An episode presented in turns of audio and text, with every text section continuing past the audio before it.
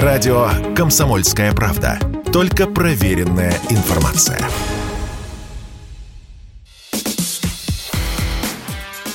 Диалоги на Радио КП.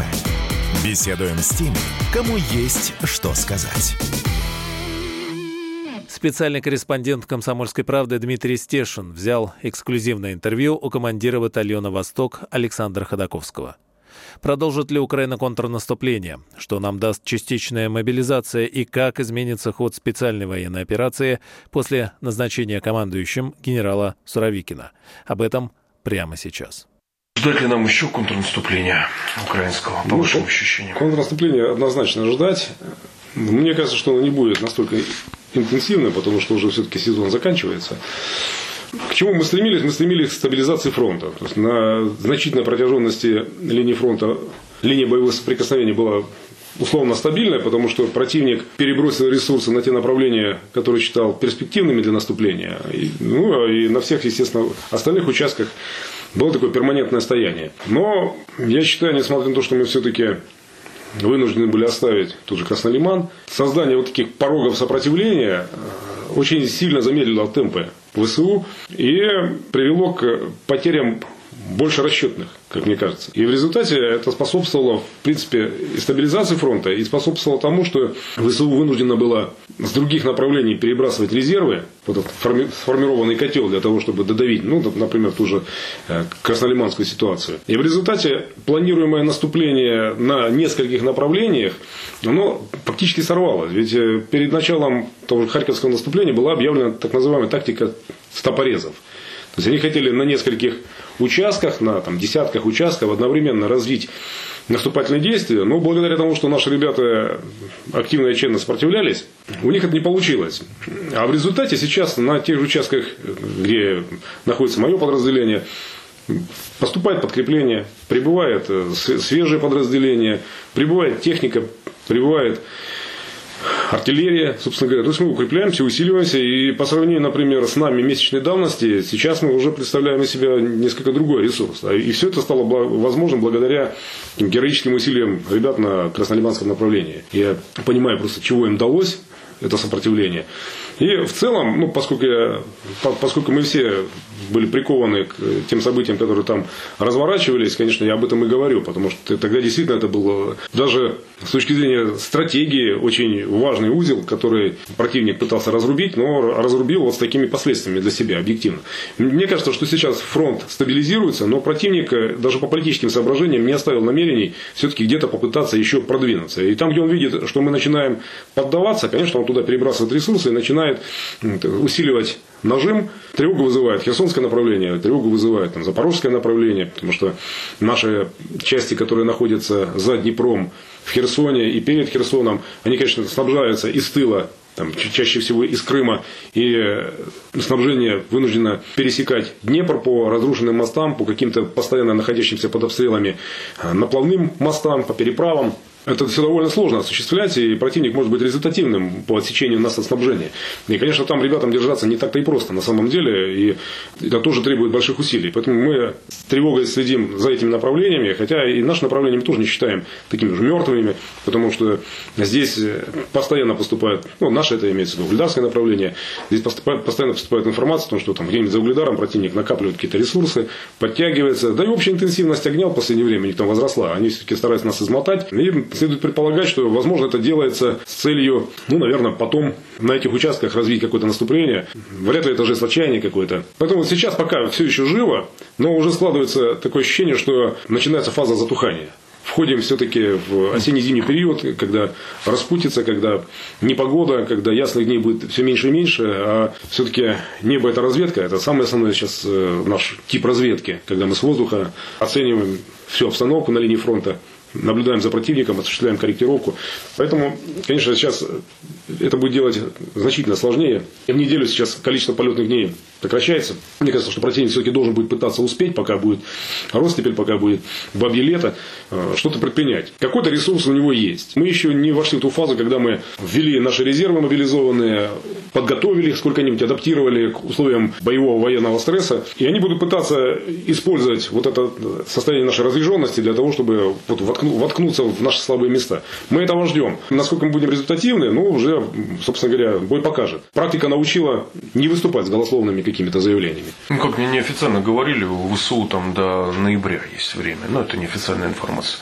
Александр Сергеевич, вдогон, вот мы сейчас входим в фазу войны, которой, наверное, в военной истории человечества еще не было. Сейчас облетит зеленка а в условиях массового применения коптеров с обеих сторон. На действие есть противодействие. Да? Сейчас подразделения наполняются средствами обнаружения, и причем не только есть штатные, промышленно изготовленные, модифицируются даже обычные бытовые приборы, например, спектральные анализации, а, анализаторы, например, радиоспектра и прочее, которые позволяют обнаруживать, например, те же коптеры загоди. Вот что такое, например, не все же понимают, какова эффективность применения, например, импульсного ружья. Понятно, что если э, рэп, какая-нибудь полноценная установка на, на базе КАМАЗа или не суть важно на какой колесной базе, она давит большое пространство, на большую глубину, ширину, высоту, но она же не может работать постоянно. Во-первых, у нее ресурса для этого нет, а во-вторых, э, ну просто тогда и они же не, не смогут работать. Ни их радары толком не смогут работать, ни их коптеры не смогут летать. Поэтому рэп работает э, от случая к случаю по необходимости или в рамках реализации какого-нибудь замысла. И тогда открываются окна, они начинают летать. И вот э, в нашем распоряжении есть, например, импульсное противодроновое ружье. Но этим ружьем управляет не техника, этим ружьем управляет оператор. А оператор сканирует пространство только обычными простыми человеческими органами чувств. Слухом, несколько усиленным акустическими наушниками, которые, ну, обычные наушники, которые... Режим разведки. Да, включаешь в режим разведки и слушаешь, как бы, но ты не, не сразу можешь понять, с какого направления коптер летит. Это раз. Во-вторых, э, рассмотреть его, особенно там, э, если какая-то дымка и прочее. Рассмотреть коптер, который тот же, например, Mavic 3 на высоте 400 метров практически невозможно. То есть куда, куда бить? А если он приблизился к вам на 400 метров куда-нибудь или там на 700 метров, он же по сути ведет свою работу, разведку и корректировку огня. Вы его еще не видите и, возможно, не слышите, но он уже работает. Поэтому важно сейчас заблаговременное обнаружение на большой дистанции и с этой целью мы даже модифицируем обычные бытовые приборы, которые, да, нам не показывают, откуда был произведен запуск, но, по крайней мере, показывают направление и уже уже с точки зрения опытного применения мы можем определить примерную дистанцию, в зависимости от тех моделей, которые типовым образом используются. И э, зная направление, куда бить, и э, заранее обнаружив объект, который испускает радиосигнал, мы можем в этом направлении бить контрдроновыми ружьями и не дать противнику подлететь. Не всегда удается, и даже редко удается посадить, но помешать выполнить боевую задачу э, это достаточно легко сделать. Соответственно, а, они тоже обладают подобными возможностями, и нам приходится вести такую очень серьезную серьезную борьбу. Это как шифрование, дешифрование и прочее. Мы постоянно, в постоянном противодействии находимся. Слава богу, поступает, поступает техника, которая обладает очень серьезным оптическим зумом, и мы зачастую можем даже не забираясь на территорию противника, не подвергая себя риску быть сбитыми, с большой дистанции до 5-7 километров спокойно наблюдать и осуществлять корректировку огня даже. А видеть, в принципе, до, до 10-13 до километров с воздуха, подняв машину, например, на 400-500 метров. И это постоянная игра, это постоянное противодействие. Конечно, сейчас опадет зеленка, конечно, сейчас очень сложно будет тем ребятам, которые окопали зеленки, но мы, понимаете, и не рассматривали. Я, в частности, никогда не рассматривал вот эти вот дистанции между населенными пунктами, вот между нами и противником, как э, значимые участки обороны. Я имею в виду, я всегда предлагал, что мы должны вот... Они находятся, например, на своей линии населенных пунктов, которые они удерживают, мы на своей линии. Сейчас мы еще и в промежутке, и они, и мы. Но с наступлением так сказать, облысения да, наших зеленок, ну, все оттянутся в населенные пункты, где мы и сейчас находимся. Сейчас во многих населенных пунктах, где практически не осталось местных жителей, ребята и занимают основные позиции.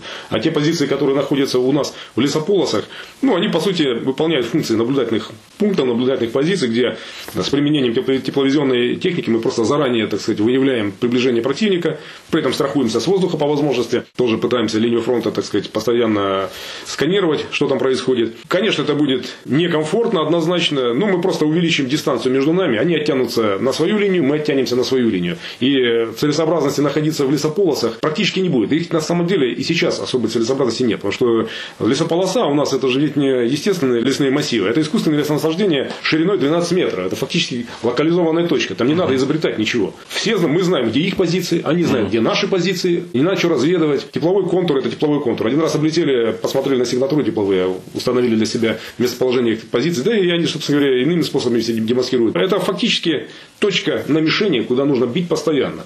И сейчас те, кто заходит в лесополосы, находятся на позициях, это фактически люди, которые уходят туда для того, чтобы каждый день претерпевать огневое воздействие противника. И я считаю, что мы больше, на самом деле, мы, мы и они больше вреда от таких позиций имеем, чем пользы. Потому что в условиях стояния фронта и в условиях обозначенности мест, где мы находимся, где у нас имеются позиции, мы травмируем даже с точки зрения морально-психологической личный состав, постоянно удерживая их на этих, на этих позициях. Я думаю, что мы бы при наличии у нас нормального огневого ресурса, мы бы точно ничего не проиграли, если бы мы оттянулись в населенные пункты, сформировали линию фронта и не держали бы там личный состав на, на этих НПшках, вполне заменяя их функции разведкой с воздуха по возможности. Сложилось так, как сложилось. Моя частная точка зрения, она, собственно, на конфигурацию не влияет. Иногда, когда понимают наши там, военные начальники, что нецелесообразно держать вот именно выдвинутые позиции, позиции, они их оттягивают на какую-то общую линию. Ну, конечно, мы будем испытывать сложности, но такие же сложности будет испытывать и противник, и мне кажется, что естественным образом все отползут поближе к населенным пунктам, оставят вот эти позиции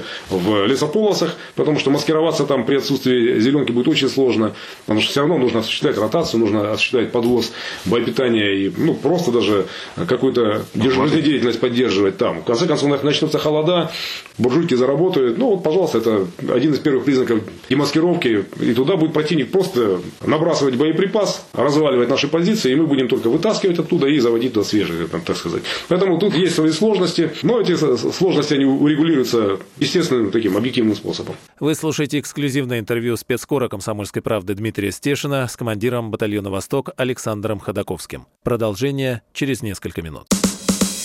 Радио «Комсомольская правда». Никаких фейков, только правда.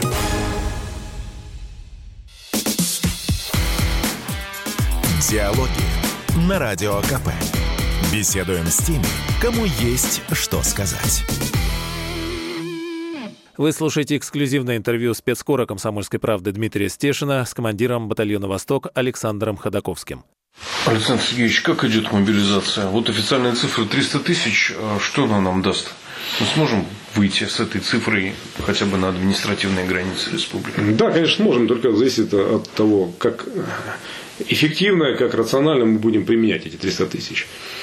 Считаю, что сейчас, в принципе, ну, наверное, формируется в общем, правильный контекст применения. Потому что, несмотря на все-таки живучесть вот этого подхода, когда, а, вот прибыла свежая сила, так вперед, указали направление, двигайтесь и прочее, там, надо то-то, то-то, то-то, а то, что э, самое главное, самый главный фактор мотивация, это готовность людей идти куда-нибудь в бой, в атаку. Ну, вот мы, например, разговариваем с добровольцами, которые прибывают из России. Ребята, сейчас, говорю, вы адаптируетесь, сейчас вы, грубо говоря, акклиматизируетесь к фронтовой обстановке. Нам важно, чтобы даже в условиях боевого стресса вы все-таки сохраняли какую-то часть самообладания, чтобы ваши действия были осмысленными, подвергнуты какой-то логике. Но я говорю, вот сейчас мы находимся в состоянии обороны. Но говорю, победу без наступления не одержишь. Готовьтесь морально к тому, что в конечном итоге когда-то мы все равно перейдем в наступление, все равно будем атаковать противника. Конечно, говорю, мы постараемся это делать все по законам военного искусства, в том смысле, что мы должны будем обработать все это каким-то огневым валом, для того, чтобы вам осталось как можно меньше работы. Все равно будем там, выявленные огневые точки подавлять и прочее. Но без наступления мы победу не одержим. Стоять вот так, как годами, как мы 8 лет стояли на наших рубежах, это непродуктивно. Потом вот вы прибываете сюда, слава богу, сейчас время дает нам возможность адаптировать вас, а потом все равно морально готовьтесь к тому, что нам придется двигаться вперед. Конечно, это будет повышать и количество потерь наших и прочее, но без этого, без этого результата, результат мы не дадим. Но если, например, вот такой подход применять, мне кажется, что он будет более продуктивным.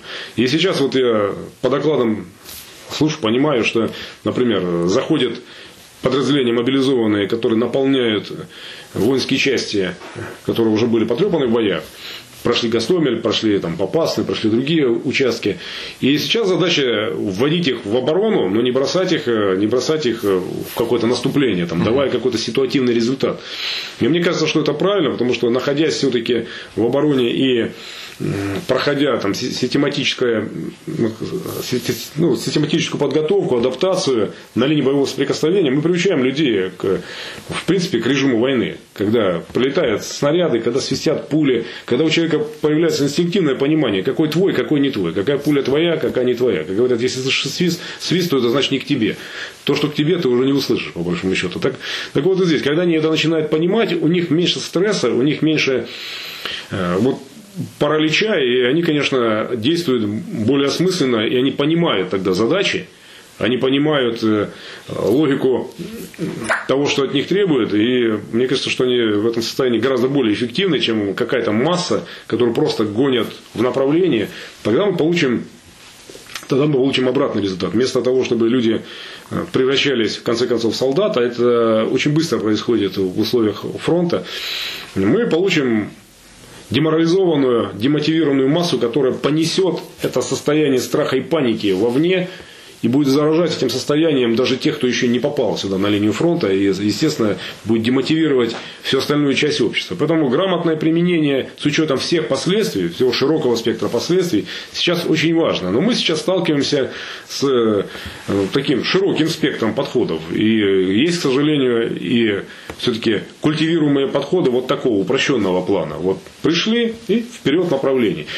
Плюс при этом это всегдашняя болезнь, незнание, собственно говоря, реальной обстановки на фронте.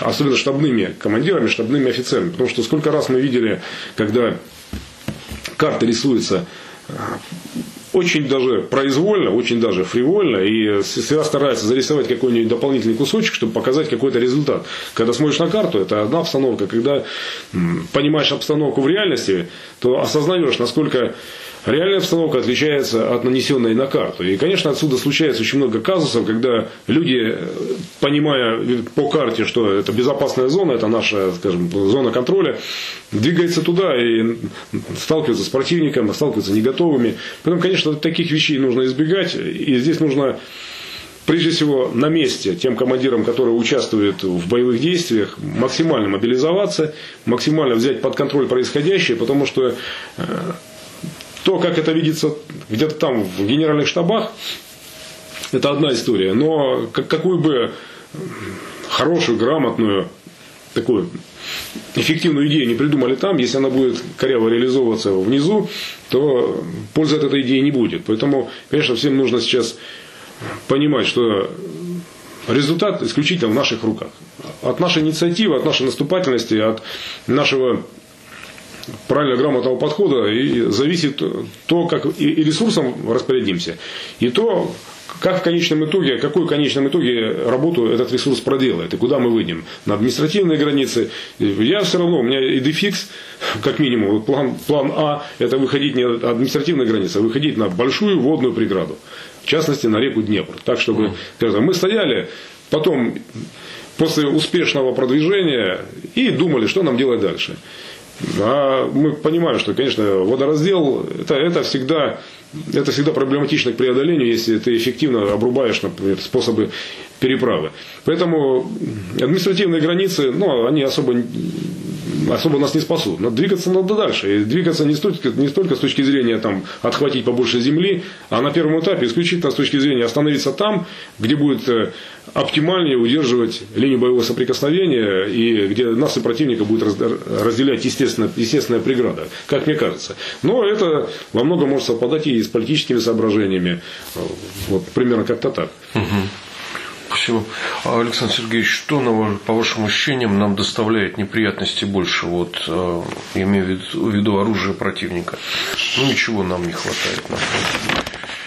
Конечно, все что, все, что есть в руках у противника, что перебивает нас по дальности, все это и по точности, все это доставляет нам неприятности. Конечно, 155 калибр, который бьет дальше нашего 152 калибра, например, это, это неприятности для нас, потому что он позволяет выбирать такие дистанции, на которых мы его не достаем, а он нас достает, собственно говоря. Те же управляемые по GPS Хаймарсы при относительно ограниченной фугасной мощности этого боеприпаса, все-таки обладая очень высокой точностью, ну, позволяет наносить по нам ощутимые удары. Потому что вот они бьют, например, практика показывает, они иногда бьют так, если они работают по штабам или узлам связи, которые находятся где-нибудь там в подвалах каких-нибудь э, несколькоэтажных домов, то они могут работать в один канал. Например, прилетел один Хаймарс, влетел, пробил 2-3 этажа, следующий входит в этот же канал, пробивает следующий, и третий влетает в этот же канал,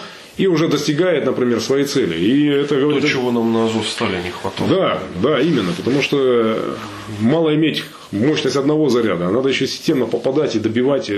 Вот при наличии такого вооружения мы бы, конечно, справились бы быстрее и проще бы там на это же Азовстале, но это какова должна быть точность боеприпаса, чтобы он один за одним влетал в одну и ту же, по сути, воронку. Поэтому, конечно, обладая таким типом боеприпаса они имеют преимущество перед нами. Это безусловно. Вопрос в том, что этого боеприпаса объективно не хватает на решение всех задач, потому что количество установок ограничено, количество поставляемых зарядов к этим установкам тоже ограничено, поэтому они стараются, конечно, их применять точечно, в случае острой необходимости и по возможности как бы беречь. это позволяет нам ну, существовать и поддерживать нормальную работу связи и управления. Но, тем не менее, это создает свои сложности, когда они особенно попадают по нашим складам. А если учесть, что некоторые наши, например, типы управляемых и высокоточных боеприпасов управляются по GPS, то становится понятно, что ну, невозможно воевать э, с противником, ключ от нашей победы, у которого находится в руках. Да. Потому что э, они в состоянии там, поменять там, на 2, на 3, на 4 метра сетку, например, и наш боеприпас может просто не прилететь туда, туда, куда нужно. При этом для себя они работают э, достаточно эффективно. Так они так и делают. Я как старый турист э, с Garmin, э, с начала 2000-х у меня Garmin навигатор, и я знаю, что все, все смещено. Как бы... Да, ну смещено это не просто так, а для того, чтобы наши изделия высокоточно не попадали в цель. И потом, когда, например, говорят, что вот почему мы не бьем по транспортной инфраструктуре противника, по железной, по, по железной дороге, по мостам, да, я вам скажу, ребят, что да, мы бы хотели бы, рады бы были бить, но мы не всегда попадаем. Для того, чтобы, например, достичь того результата, которого не достигает одной ракетой, нам придется потратить несколько, по сути, используя высокоточное оружие как площадное. Забросать квадрат, например, задавая разные координаты попадания, и глядишь, там из пяти штук одна дорогущая ракета попадет в какую-то цель. Поэтому, конечно, мы тоже вынуждены считаться с вопросом расхода и применять наши Искандеры, например, только в тех случаях, когда, ну, скажем, мы можем прогарантировать результат попадания. А так, к сожалению, из-за того, что в свое время, когда мы изобретали этот тип вооружения, наша сетка ГЛОНАСС не была настолько развернута, мы, к сожалению, ориентировали наши типы вооружения высокоточного во многом на GPS. И стали сейчас заложниками этой ситуации. Тогда об этом мало кто думал и заботился, а сейчас это вот, ну, по сути, вылезает нам боком. Вы слушаете эксклюзивное интервью спецкора «Комсомольской правды» Дмитрия Стешина с командиром батальона «Восток» Александром Ходаковским. Продолжение через несколько минут. Радио «Комсомольская правда». Мы быстрее телеграм-каналов.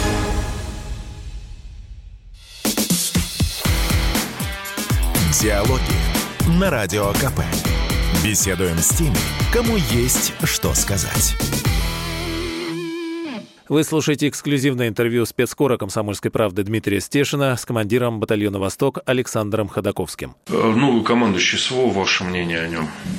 Я ориентируюсь э, на те отзывы, на, на ту оценку, которую давали мне люди, которые, которые непосредственно с ним взаимодействовали. Вот в моем подразделении есть ребята, которые служили на разных э, командных должностях в Сирии, например. Им приходилось работать со штабами. И вот в тот период, когда, например, новый командующий Сергей Суровикин там э, возглавлял группировку в Сирии, они оценивали как самый высокопродуктивный. То есть взаимодействие с штабом, который возглавлял Суровикин, было очень эффективным. Реакции были на различные запросы, которые диктовались военной обстановкой, самыми мгновенными и самыми такими продуманными. То есть меньше всего Меньше всего было показухи, меньше всего было такой военной болячки, как э, там, заведомое искажение э, реальной обстановки в угоду ну, каким-нибудь там позитивным результатам или еще чем-нибудь. Объективности максимум, реагирование очень оперативное, понимание проблемы, вникание в проблемы, особенно когда касалось вот взаимодействия, например, частных военных компаний, ну так называемых, да, и регулярных частей, которые там расквартированы. Потому что самые сложные задачи с точки зрения риска человеческого выполняли, конечно, частные военные компании. Потому что они под эти задачи и комплектовались людьми с, со соответствующим, соответствующей ментальностью, с спецификой, психикой, где там присутствовал и нормальный здоровый дух авантюризма, и порог рисковости у них был очень высокий. То есть, это было достаточно эффективное начало такое, но им всегда не хватало поддержки с воздуха, поддержки земли, артиллерии и прочее. И по их даже отзывам вот, со стороны Суровикина эта поддержка всегда оказывалась максимально. И максимально быстро, и максимально полно. Есть, когда они об этом человеке вспоминают и говорят, они всегда говорят с позитивными интонациями. А для меня это много значит, и мне самому не приходилось э, вступать с ним в взаимодействие. Я понимаю, что сейчас э, вся эта военная кампания которая по, по привычке называется специальная военная операция, а по сути является войной, это, конечно, такой организм очень трудно сбалансированный, очень э, расхлябанный во многих местах, и мгновенно показать результативность на таком обширном участке очень сложно будет. Я представляю, с каким объемом проблем Суровикин столкнется, и я даже думаю, что в силу объективных причин его будут ожидать э, очевидные неуспехи, которые будут, возможно, поставлены ему в вину. Но вопрос в том, что э, ему досталось непростое наследие, и не вопрос в том, что предыдущий, так сказать, командующий был каким-нибудь низкорезультативным или неэффективным, или некомпетентным. Нет, просто в целом все то, что мы обсуждаем вот, э, в ходе разговора, все эти проблемы, они, конечно, привели к такому положению дел, когда нам нужно сейчас в режиме, скажем, контркризисной борьбы э, вот, решать все, все, все, что у нас вот накопилось, весь этот ворох. И сейчас решать это придется Суровикину. И здесь э, сейчас главный вопрос это комплектование команды и создание того фундамента, на который ему придется опираться. Потому что если он будет в гордом одиночестве, так сказать, возглавлять спецоперацию, а у него не будет сформировано своей собственной команды, ну, в таком случае он будет просто выполнять номинальные функции. Если же у него будет э, собран ориентированный на него и э, основанный на каких-то доверительных отношениях, на э, понимании друг друга в результате каких-нибудь совместных действий ранее на других участках, если будет собран управленческий командный аппарат, я думаю, что его эффективность будет достаточно высокой, потому что есть очень много генералов с такими правильными подходами, с незастарелым типом мышления, которые готовы действовать наступательно, которые готовы действовать инициативно, не опираются ни на какие шаблоны. И если в команде у Суровикина будут подобные командиры, которые способны будут организовать процесс, тогда он будет эффективным.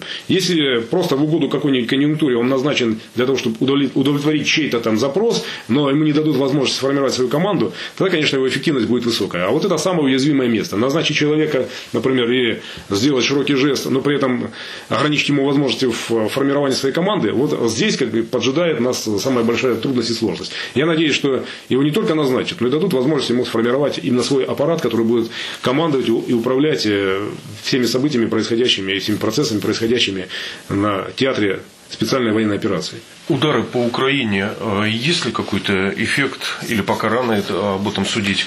Вот ваша оценка, насколько они эффективны? Знаете, я не располагаю конкретными, например, данными о том, что мы поразили, каким последствиям это привело на Украине. Ну, мы понимаем, что 15% скажем, энергодобывания или энергодобычи в Украине, например, упала. Да? То есть, это эффект временный может быть. Через какой-то промежуток времени они восстановят энергоснабжение. Ну и опять же, насколько, например, эти 15% влияет ну, в целом на боеспособность украинской армии, это такой вопрос. Мы же ведь воюем сейчас в условиях, где электричества нет вообще. Все районы, где мы находимся, они обесточены. И, соответственно, мы пользуемся альтернативными, альтернативными источниками электроэнергии. Тот же интернет у нас спутниковый. Мы уходим, например, от оптоволоконных кабелей и прочего, у нас этого нет. Ну и пользуемся мы интернетом тем же очень ограниченно. Основная задача электричества – это заряжать наши средства связи, поддерживать. Вот в этом э, как бы его основная задача. Ну и поддерживать какой-нибудь там уровень освещения. Но э, много освещения это особо не надо, и наоборот, в полевых условиях освещение уже демаскирует, но точно не позитивный момент. Поэтому электричество нужно только для того, чтобы заряжать радиостанции, ну и плюс поддерживать работоспособность наших ретрансляторов, которые тоже зависят от электричества. Но все это решается при помощи автономных источников питания. Поэтому сказать, что это прям так категорично скажется на боеспособности украинской армии, я не могу сказать. Но когда теперь украинское общество знает, что вне зависимости от точности попадания наших ракет, она может прилететь в любое место, в любое время, и что защищенности нет, и что ПВО не сработало и не сбило ни одной ракеты, то это, конечно, имеет эффект, прежде всего, вот, воздействия на сознание общества, которое теперь не испытывает иллюзий в отношении защищенности, в отношении способности украинской армии прикрыть небо от нашего вооружения. И дало четкое понимание того, что мы не прибегали к этим средствам только исключительно по нашей доброй воле. То, что мы придерживались каких-то границ, то, что мы каждый раз, вот нас иногда, честно говоря, даже доводит до бешенства, например, вот такой подход, который, ну, в своей основе там правильный подход. Ну, просто нас, как людей, уже деформированных на войне, он, конечно, нас раздражает иногда. Когда, когда подается какая-нибудь цель, какой-нибудь завод или предприятие по изготовлению или по ремонту очень важных узлов или агрегатов для войны с украинской стороны, а ответ, э, откуда не сверху, следует следующий. Там рядом находятся какие-то объекты гражданской инфраструктуры, там, детские сады или еще что-то, оживленные кварталы и прочее, имеется риск там, при нанесении удара попасть по, скажем, гражданскому населению. И, причем это культивируется, вот, культивируется до последнего времени. Угу. Это же говорит о многом. Это прежде всего говорит о, о нашей морально-нравственной составляющей, что все равно до последнего момента даже тугодумные, забюрократизованные военные все равно думали вот такими категориями. И это их показывает как людей, ну, действительно, с, э, не оскотинившихся, не озверевших, а людей с э, очень серьезной гуманистической начинкой. И сейчас мы показали, как может быть. И действительно срабатывает этот принцип. То, что у вас этого не было, это не ваша заслуга. Это не то, что вы смогли защитить себя. Потому что мы этого не делали. Потому что ну, как, как, какой смысл попадать было в пешеходный, например, мостик? Да? Особого такого прямого смысла нет. Но когда Киев теперь понимает, что мы долетаем, и даже если мы не всегда попадаем туда, куда хотим попасть, в силу разных причин, но тем не менее мы создаем угрозу в целом, тому обществу, которое одобряет те методы, которые применяет украинская армия. Когда они радуются, когда в Купинске убивают активистов, когда они радуются, как здесь в Донецке прилетает в центр города и убивает неповинных людей, детей, вот за вот эту радость, за вот это злорадство, которое они испытывают, вот они сейчас испытывают точно такой же страх. И тогда, к сожалению, человек таким образом устроен, что достучаться через высокие какие-то начала в нем, в его сознании, не получается. А вот ответный страх, когда ты понимаешь, что будет адекватное возмездие, он действует отрезвляюще. И может быть только через призму собственного страха они начнут понимать тогда всю нашу беду, которую которую они нам на голову сваливают. Общество в Украине сейчас, с учетом той деформации, которая случилась с этим обществом, является прямым инструментом войны. Это не просто масса, которая наблюдает за происходящим с точки зрения постороннего созерцателя. Это соучастники этой войны. Это э, те, кто, собственно, делает эту войну своей моральной поддержкой, своим неосуждением тех или иных методов и действий.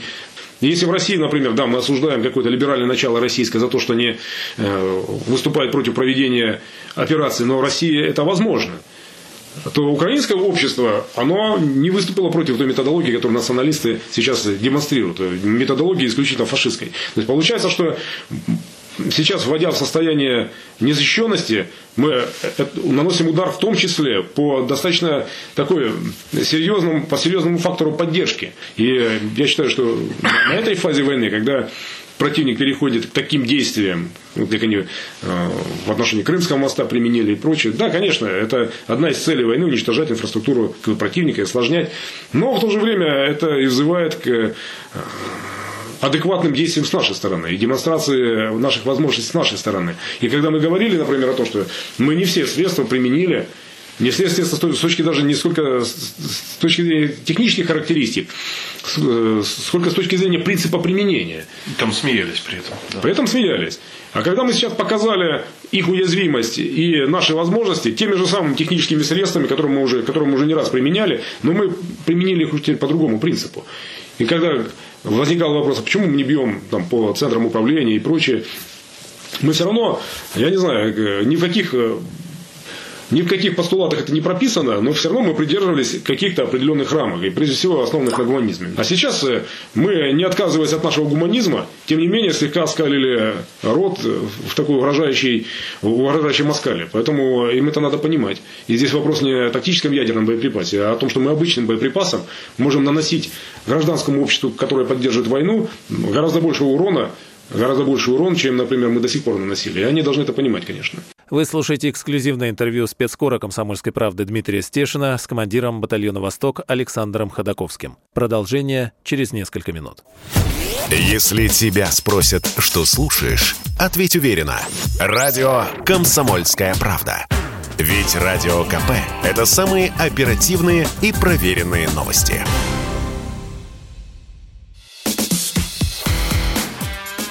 Диалоги на Радио КП. Беседуем с теми, кому есть что сказать. Вы слушаете эксклюзивное интервью спецкора «Комсомольской правды» Дмитрия Стешина с командиром батальона «Восток» Александром Ходаковским. Рано или поздно, не могу сказать, в каком сейчас состоянии этот процесс, но бойцы народной милиции ДНР э, войдут в армию Российской Федерации. Э, ну, интересовались ли вы, можете сказать, что поменяется там по деньгам, по льготам, вообще ждут ли этого бойцы? Восток это как-то затронет? Да, безусловно. Ну, Восток то подразделение Востока, которое интегрировано во внутренние войска, это, безусловно, затронет, но я думаю, что здесь немножко другой путь развития ситуации будет, потому что все-таки, поскольку мы были во внутренних войсках, то, наверное, правоприемниками нас станет Росгвардия Российской Федерации. И понятно, что если говорить предметно о нас, то Конечно, там поменяется очень многое с точки зрения и социальных гарантий, с точки зрения уровня заработной платы, денежного удовольствия. С точки зрения, я надеюсь, э, обеспечения, потому что все-таки мы здесь ну, фактически были на подножном корму и ездили на технике легкобронированной каких-нибудь там 60-х, 70-х годов. Я надеюсь, что все-таки нас модернизируют в какой-то степени. И вооружение у нас будет не вот эти уже изношенные автоматы, которые иногда стреляют утюгами, а все-таки мы получим уже более-менее новое и современное вооружение и офицер, в конце концов, получит легальное табельное оружие короткоствольное, потому что у нас сейчас с этим тоже большие проблемы, но это я так уже в качестве шутки. И действительно будет реорганизация, но вопрос остается открытым в плане того, что у нас э, система приема была достаточно либеральная, скажем так, и достаточно мягкая. И мы исходили прежде всего из необходимости набирать всех, кто хочет и способен защищать Родину, невзирая на их каких-нибудь, ну, например, там, на наличие там, в прошлом судимости или на присутствие каких-нибудь заболеваний, э, с которыми ВВК при оформлении на службу в Росгвардию, например, ну просто бы не пропустила людей. Конечно, это станет вопросом, и самое главное, станет вопросом э, вот этот стаж, который у людей есть, зачастую восьмилетний, например, он будет учтен или не будет учтен, и об этом мы тоже поднимаем, как бы, говорим э, и поднимаем эти вопросы. Что касается, например, э, нашего корпуса народной милиции или управления народной милиции, понятно, что э, они будут на тех или иных началах приписаны уже к Министерству обороны, но они по, по факту это и сейчас приписаны, только уже чисто формальные границы будут стерты, но как они будут числиться как мобилизованные, например, и как действующие части, потому что тоже те же критерии отбора, они тоже существуют, и в том числе в Министерстве обороны. Вопрос в том, что сейчас в условиях войны, мне кажется, что э, если мы даже заключенных привлекаем, и об этом там все знают, например, как, и даем им второй шанс искупить там свою вину или там проявить себя как-то и, и просто второй шанс обрести себя, собственно говоря. Я же еще в 2014 году сталкиваюсь с такой категорией людей и говорил, что вы говорю, свою жизнь прожили беспутно. А сейчас у вас есть шанс, и ваше внутреннее желание дает вам этот шанс сделать что-то в этой жизни, что заставит вас, а больше всего ваших детей, ваших потомков, вами гордиться, несмотря на то, как вы жили до сих пор. Вот посмотрите на себя, где вы, кто вы и откуда вы. И некоторых же мы тоже так, э, вот, например, с, с 26-й, по-моему, зоны мы освобождали там людей, и они изъявляли желание. Некоторые, некоторым осталось по три месяца до окончания срока отбывания наказания. И они, тем не менее, присоединялись к нам и участвовали в наших добровольческих э, формированиях. То есть война – это такое явление, которое, в принципе, заставляет менее формально относиться к вопросам взаимодействия с кадрами, с людьми. Поэтому, конечно, то, что поменяется с точки зрения обеспечения людей, то есть с точки зрения их статуса, с точки зрения потом последствий, все-таки будут э, участники боевых действий не там, Донецкой Народной Республики, а Российской Федерации, и это будет иметь значение и на перспективу в том числе.